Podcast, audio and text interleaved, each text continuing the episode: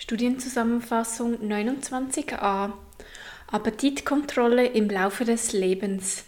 Der akute Einfluss von Frühstücksdrinks mit unterschiedlichem Proteingehalt auf das Gewichtsmanagement. Das Full for Health Project von Crabtree et al. 2020. Kernaussagen.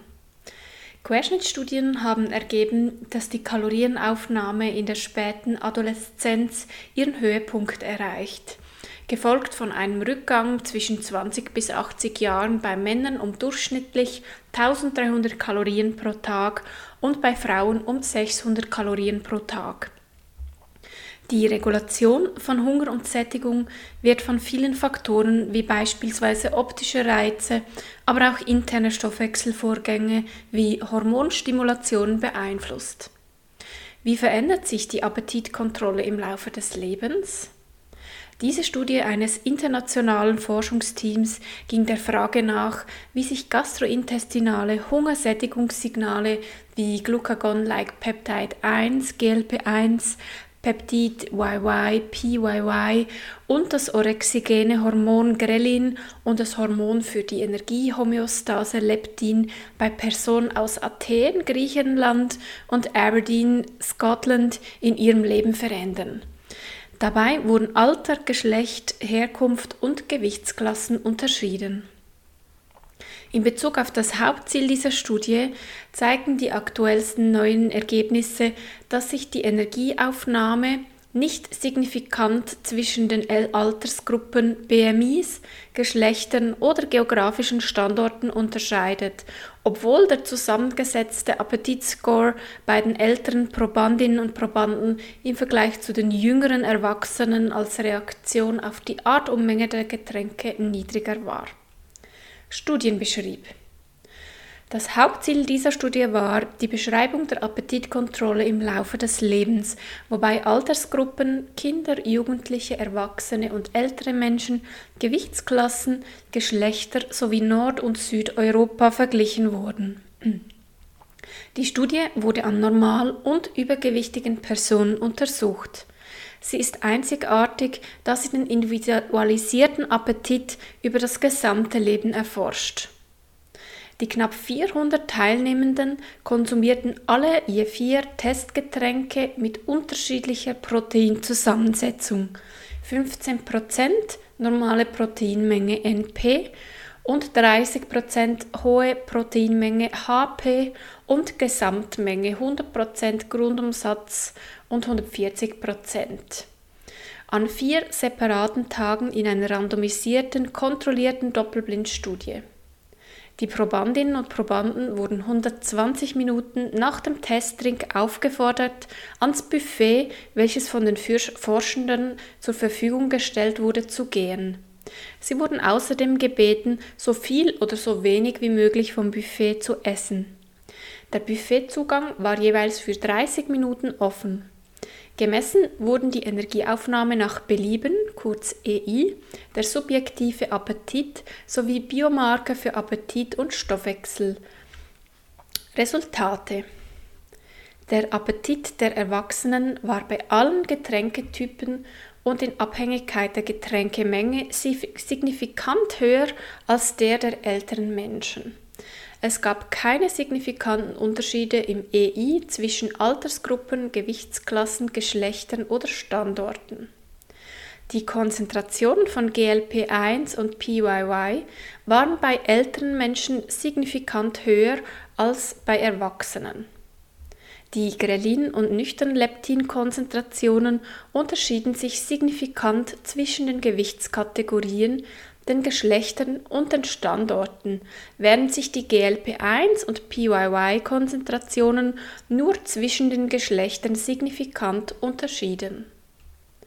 Im Vergleich zu NP-Getränken, also normaler Proteingehalt, erhöhten HP-Getränke, also erhöhter Proteingehalt, signifikant das postprandiale GLP1 und PYY.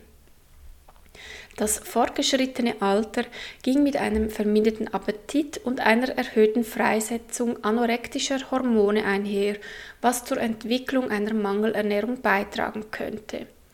Darüber hinaus unterschieden sich die Appetithormonkonzentrationen zwischen den Gewichtsklassen, den Geschlechtern und den geografischen Standorten. Die Konzentration aller Appetithormone war bei Frauen höher als bei Männern, während die Ghrelin-Spiegel niedriger und die nüchtern Leptinspiegel bei Probandinnen und Probanden mit Übergewicht höher waren als bei denjenigen mit Normalgewicht.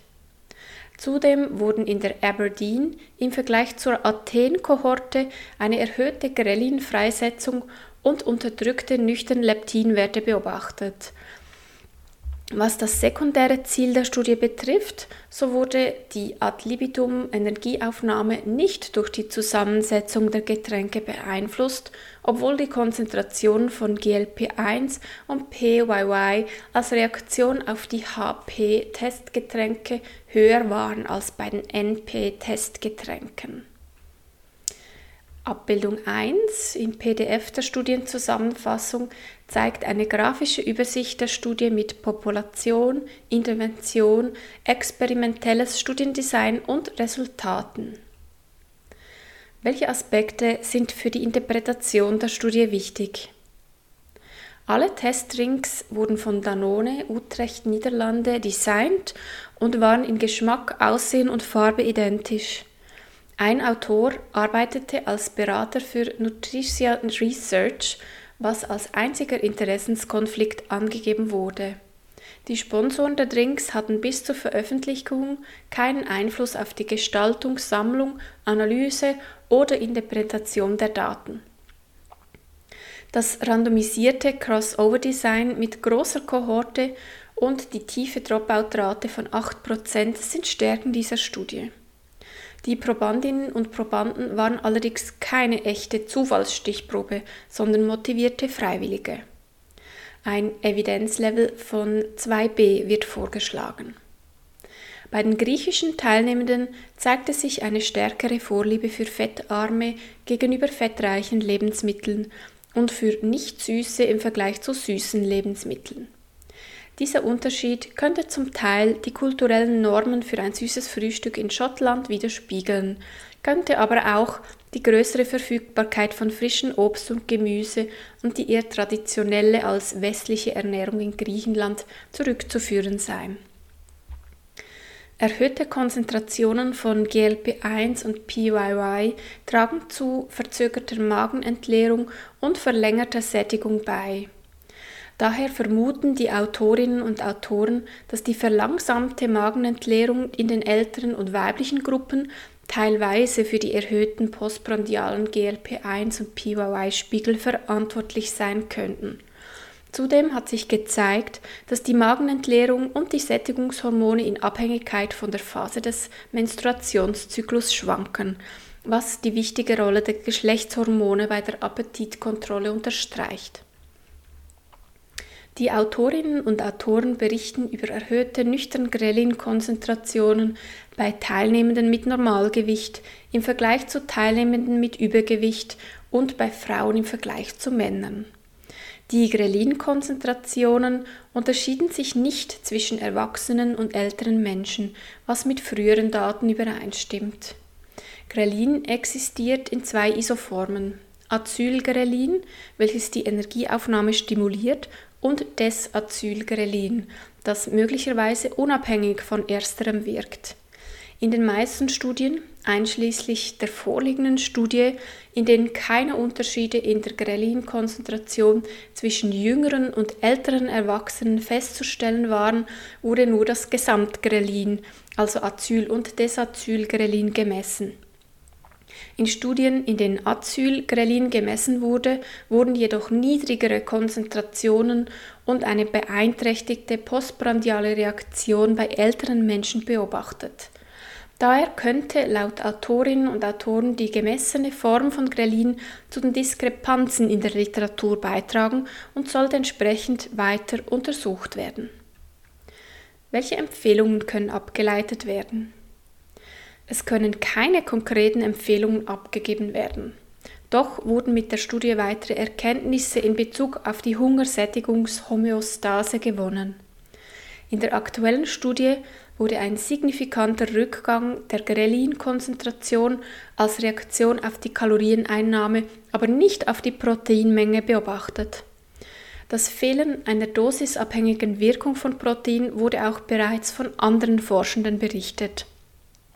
Es wurde vermutet, dass der postprandiale Rückgang von Grelin durch die Stimulierung des gastrischen inhibitorischen Polypeptids GIP und des Glucagons vermittelt wird.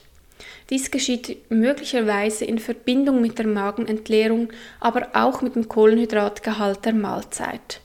Es wurde ebenfalls angenommen, dass Wechselwirkungen zwischen dem Protein und dem Kohlenhydratgehalt die Grelinfreisetzung beeinflussen und dass Kohlenhydrate in der Nahrung ein stärkerer Stimulator als Proteine sein könnten. 29b Studienzusammenfassung Vegane Ernährung und Alzheimer Katonova et al. 2022 Kernaussage es gibt Hinweise, die dafür sprechen, dass eine vegane Ernährung sich positiv auf das Alzheimer-Risiko auswirkt. Hingegen gibt es bei einer veganen Ernährung auch ein paar kritische Nährstoffe, welche das Risiko wiederum erhöhen könnten. Was nun stärker ist, der mögliche Nutzen oder der potenzielle Schaden, das wollten die Autorinnen und Autoren herausfinden. Es scheint, als ob sowohl mit einer veganen als auch mit einer omnivoren Ernährung das Risiko für Alzheimer beeinflusst werden kann. Studien beschrieb. Es gibt Hinweise, dass eine vegane Ernährung einen positiven Einfluss auf die Prävention von neurodegenerativen Störungen, darunter auch Alzheimer, hat. Ziel der vorliegenden Übersichtsarbeit war es, das aktuelle Wissen über mögliche positive und negative Auswirkungen einer veganen Ernährung auf die Entwicklung von Alzheimer zu überprüfen und zusammenzufassen. Weltweit leiden etwa 50 Millionen Menschen an Demenz, Stand 2019, Tendenz steigend. Es gibt diverse Risikofaktoren. Einige davon können nicht beeinflusst werden, wie zum Beispiel Alter, genetische Disposition etc. Andere können hingegen durch einen entsprechenden Lifestyle modifiziert werden. Alzheimer wird unter anderem assoziiert mit Bluthochdruck, Typ-2-Diabetes, Adipositas, ungesunder Ernährung und Bewegungsmangel. Studien konnten zeigen, dass gewisse Ernährungsformen wie die mediterrane Ernährung sich positiv auf die Gesundheit, insbesondere auch auf die des Gehirns auswirken. Und auch die positiven Effekte von einer pflanzenbasierten Ernährung sind gut dokumentiert. Die Autorinnen und Autoren fragen sich, ob eine vegane Ernährung weitere Benefits mit sich bringt. Resultate ein hoher Konsum an Obst und Gemüse reduziert das Demenzrisiko und den kognitiven Abbau bei älteren Menschen. Dies geschieht vermutlich aufgrund der antientzündlichen und antioxidativen Eigenschaften, denn Menschen mit Demenz weisen häufig hohe Werte an Entzündungsmarkern auf. Fleischkonsum wird häufig assoziiert mit höheren Entzündungsmarkern. Studien, die untersuchten, ob sich eine vegane Ernährung positiv auf Entzündungsmarker auswirkt, zeigen inkonsistente Ergebnisse. Da eine vegane Ernährung in der Regel eine niedrigere Energiedichte aufweist als eine omnivore, könnte dies einen Beitrag zu einem gesunden Körpergewicht und BMI und folglich zu einem besseren Lipidprofil, niedrigeren Blutzuckerwerten und tieferem Blutdruck führen, was sich günstig auf die kognitive Funktion auswirken könnte. Bei der Entstehung von Alzheimer spielt auch die Mikrobiota eine wichtige Rolle. So zeigte sich, dass sich die Darmbakterien von an Alzheimer erkrankten Menschen von jener gesunder Menschen unterscheidet und eine tiefere Diversität aufweist. Der hohe Gehalt an Nahrungsfasern und Polyphenolen, welche die vegane Ernährung häufig mit sich bringt, wirkt sich positiv auf die Darmmikrobiota aus. Die vegane Ernährung unterscheidet sich von der omnivoren Ernährung hinsichtlich der Makronährstoffe. Die Zufuhr an Proteinen, Fett und gesättigten Fettsäuren ist niedriger wogegen die Zufuhr an Kohlenhydraten und Nahrungsfasern erhöht ist. Ob eine vegane Ernährung tatsächlich die Darmmikrobiota verbessert, darüber herrscht noch keine Einigkeit. Denn eine vielfältige Ernährung ist entscheidend. Daher fragen sich die Autorinnen und Autoren, ob es nicht hilfreicher wäre, eine Mischkost mit einer großen Vielfalt an pflanzlichen Lebensmitteln zu konsumieren, anstatt tierische Produkte komplett auszuschließen. Der Konsum von rotem Fleisch führt zu einem Anstieg von Trimethylamin-Enoxid, ein Produkt eines mikrobiellen Metaboliten, was einen Einfluss auf neurologische Erkrankungen zu haben scheint. Veganerinnen und Veganer weisen tiefere Werte dieses Stoffes im Blut auf. Jedoch sind die Werte vergleichbar mit denen von Ovolacto-Vegetarierinnen und Vegetariern. Eine weitere Rolle scheint das Quercetin zu spielen. Das Antioxidans bekämpft oxidativen Stress und ist ausschließlich in pflanzlichen Lebensmitteln zu finden. Es hat Einfluss auf Serotonin und Dopamin im Hirn und wirkt so wie ein natürliches Antidepressivum. Da Depressionen mit Alzheimer in Verbindung gebracht werden, könnte dieser Aspekt interessant sein. Im Gegensatz dazu steht die Arachidonsäure, welche vorwiegend in tierischen Produkten zu finden ist und mit Entzündungen im Körper, Angst, Stress und Depression assoziiert wird. Daraus entsteht die Hypothese, dass eine vegane Ernährung, welche reich an Quercetin und arm an Arachidonsäure ist, sich positiv auf die Stimmung auswirkt. Bestätigt ist diese Hypothese jedoch noch nicht. Es gibt nebst all diesen möglichen positiven Aspekten jedoch auch Punkte, welche vermuten lassen, dass eine vegane Ernährung sich negativ auf das Alzheimer-Risiko auswirken könnte. Da die vegane Ernährung restriktiv ist, birgt sie das Risiko für diverse Mangelerscheinungen, unter anderem für verschiedene Nährstoffe, welche für die Prävention von Alzheimer von großer Wichtigkeit sind. Dazu gehören das Vitamin B12, welches mit einer veganen Ernährung ohne Supplementation nicht bedarfsdeckend zugeführt werden kann.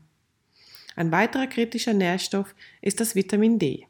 Hier zitieren die Autorinnen und Autoren unter anderem eine Schweizer Studie, welche aufgezeigt hat, dass zwar alle untersuchten Ernährungsgruppen, also omnivor, flexitarisch, vegetarisch und vegan, eine ungenügende Aufnahme aufwiesen, die Aufnahme der Veganerinnen und Veganer war jedoch mit Abstand am tiefsten.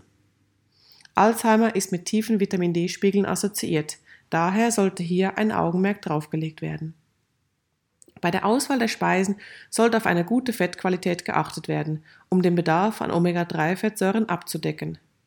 Bei einer veganen Ernährung sollte diese über Produkte wie Walnüsse, Leinsamen, Chiasamen und grünes Blattgemüse zugeführt werden. Ergänzend könnten Supplemente mit Algenöl eingesetzt werden. Welche Aspekte sind für die Interpretation der Studie wichtig? Wie bei allen Ernährungsstudien ist es auch hier wieder schwierig, Schlüsse zu ziehen. Eine vegane Ernährung muss nicht zwingend viel Obst, Gemüse und Vollkorn enthalten. Auf der anderen Seite kann eine omnivore Ernährung aus kleinen Mengen Fleisch und Fisch und gleichzeitig einer großen Menge an pflanzlichen Lebensmitteln bestehen. Dies führt zu der Frage, was für den positiven Einfluss verantwortlich ist. Ist es das Vermeiden von potenziell schädlichen Faktoren wie Übergewicht, Diabetes etc.? Liegt es an der Zufuhr von Kalorien und Fleisch? Oder an den positiven Eigenschaften von pflanzlichen Lebensmitteln? Oder ist es letztlich eine Kombination aus all diesen Faktoren? Evidenzlevel. Da es sich um eine Übersichtsarbeit ohne quantitative Analyse handelt, kann kein Evidenzlevel angegeben werden. Welche Empfehlungen können abgeleitet werden? Eine Ernährung mit vielen verschiedenen pflanzlichen Lebensmitteln kann empfohlen werden, um das Risiko für Alzheimer zu reduzieren. Ob tierische Produkte in kleinen Mengen hilfreich oder schädlich sind, muss noch weiter erforscht werden. Eine vegane Ernährung sollte in jedem Fall gut monitorisiert und supplementiert werden, um Mängel, die das Alzheimer-Risiko erhöhen, zu vermeiden. 29c Studienzusammenfassung Probiotische Bifidobakteriumstämme und Galacto-Oligosaccharide verbessern die intestinale Barrierefunktion bei adipösen Erwachsenen mit Leaky Gut, zeigen aber keinen Synergismus, wenn sie gemeinsam als Symbiotika verwendet werden.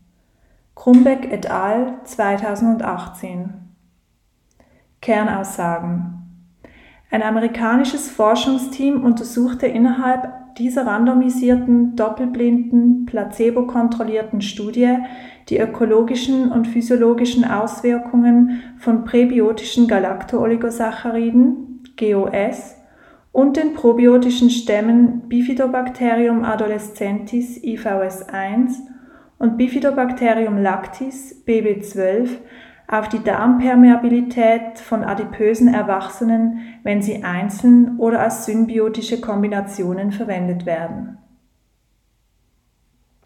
Obwohl die in dieser Studie getesteten symbiotischen Kombinationen keinen funktionellen synergetischen Effekt aufweisen, zeigten die Ergebnisse deutlich, dass die pro- und präbiotischen Präparate die Darmpermeabilität verbesserten und bei Erkrankungen, welchen einem Leaky Gut zugrunde liegen, Verwendung finden können.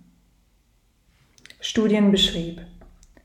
Inzwischen ist gut erforscht, dass die gastrointestinale Mikrobiota einen fundamentalen Einfluss auf die metabolische, immunologische und endokrine Funktion des Menschen hat. Fehlentwicklungen der Mikrobiota-Zusammensetzung können zur Entstehung verschiedenster chronischer Erkrankungen führen. Insbesondere Adipositas wird mit einer Dysbiose assoziiert, welche sich durch eine geringe Diversität und Verschiebungen der Darmbakterienbesiedelung auszeichnet.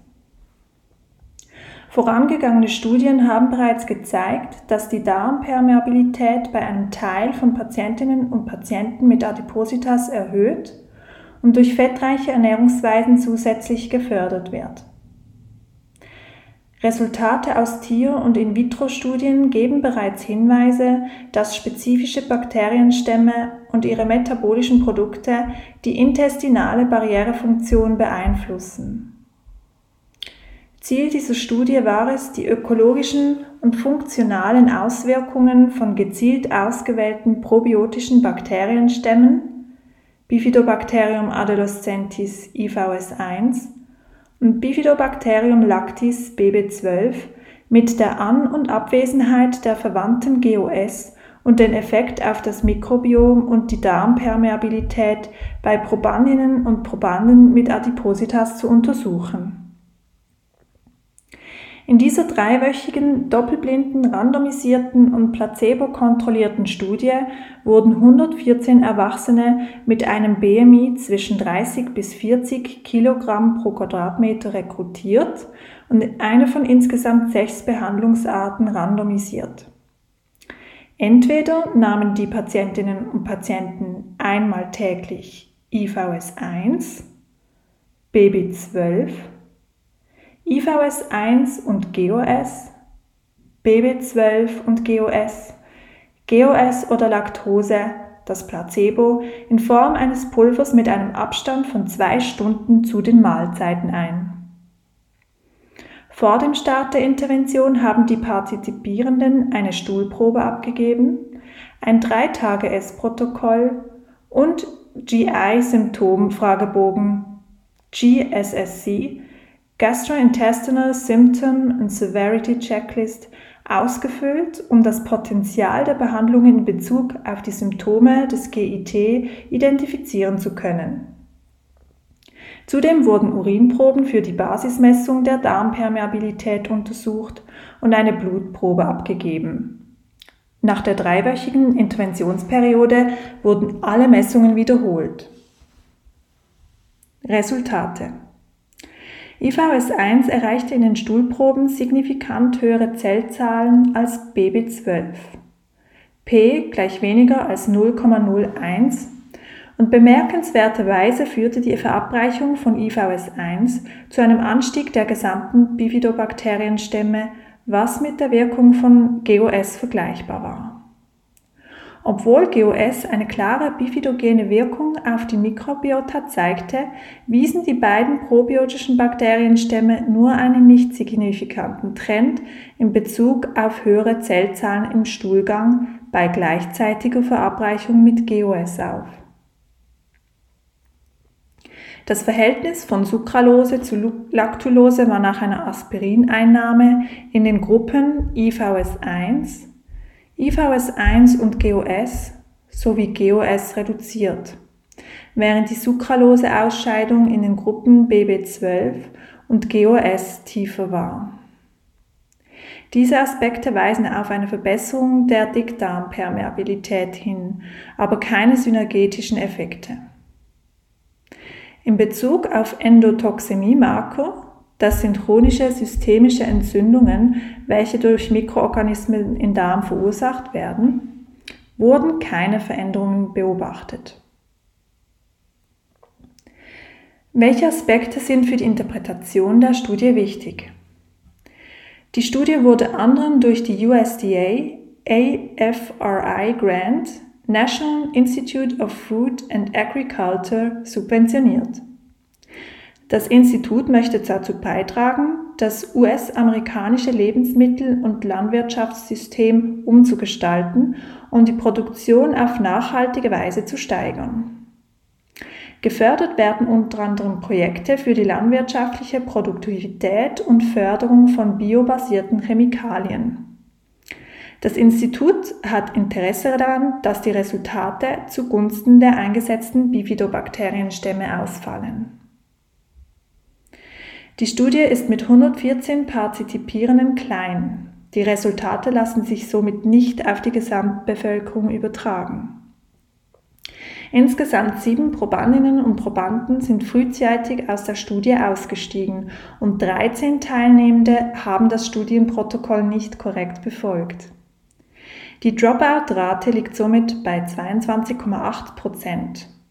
Aus diesem Grund wird hier ein Evidenzlevel 2b vorgeschlagen. Die Autorinnen und Autoren merken an, dass es sinnvoll sein könnte, in zukünftigen Studien höhere Dosen von GOS in symbiotischen Kombinationen zu untersuchen. In dieser Studie wurde im verabreichten Präparat 5 Gramm GOS verwendet.